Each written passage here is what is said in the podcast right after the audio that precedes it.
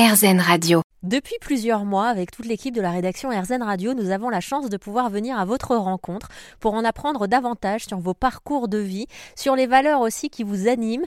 J'ai pu retrouver Myriam, auditrice de la première heure, dans son bureau, juste après la pause déjeuner, au moment où les 70 enfants dont elle s'occupe tous les jours étaient en train de dormir et donc de faire la sieste. Myriam est directrice d'une crèche responsable, engagée.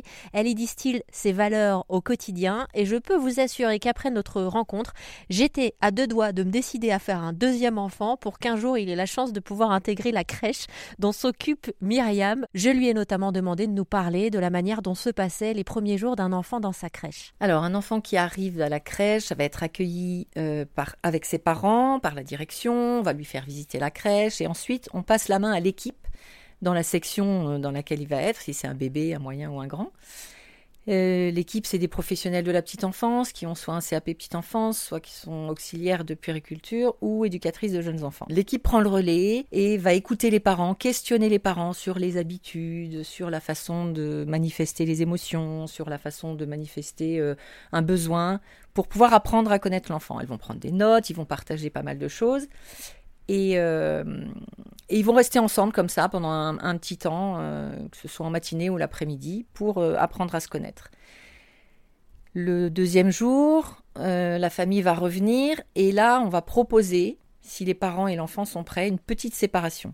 Mais vraiment une toute petite séparation, le temps d'aller signer des papiers dans le bureau ou d'aller faire un petit tour de quartier, mais voilà, pour voir comment se comporte l'enfant euh, sans ses parents. Et puis petit à petit, on va rajouter un petit peu de temps tous les jours. Après, il va y avoir un moment d'éveil, un moment où il y a le repas, euh, puis on rajoute une sieste, et puis, euh, et puis on termine par une petite journée.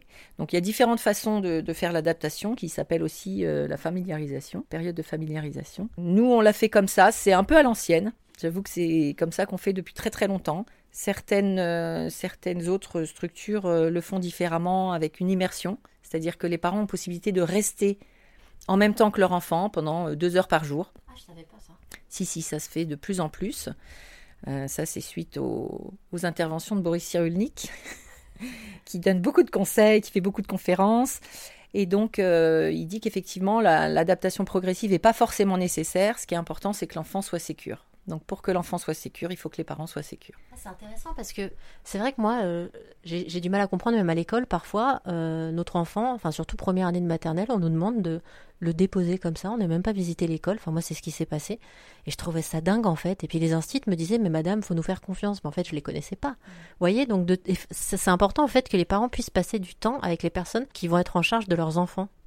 C'est un peu la différence entre la petite enfance et l'enfance. C'est-à-dire que pour nous, c'est inconcevable quoi, de, fonctionner comme ça. On, a appris beaucoup avec les neurosciences. On sait maintenant que les enfants ont des émotions, ont des ressentis et ont une, possibilité de, les transmettre et de les... De les absorber Non, non, de, de, de, les manifester. De les manifester. On a gagné le jeu.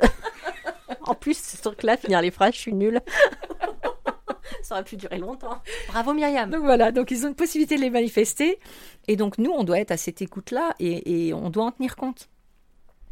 Et on ne peut le faire que en étant euh, avec l'enfant et, que l'enfant, en fait, pour, pour qu'il puisse les, les manifester, il faut qu'il soit sécurisé. Et donc le rôle du parent est hyper important. Myriam, avec qui j'ai continué à discuter, vous allez pouvoir l'entendre toute cette semaine. Si vous êtes jeune parent ou alors que vous attendez un enfant qui va naître dans quelques mois et que vous voulez savoir par exemple comment fait Myriam pour accueillir au mieux les émotions des enfants de sa crèche, vous pouvez faire un tour sur rzn.fr.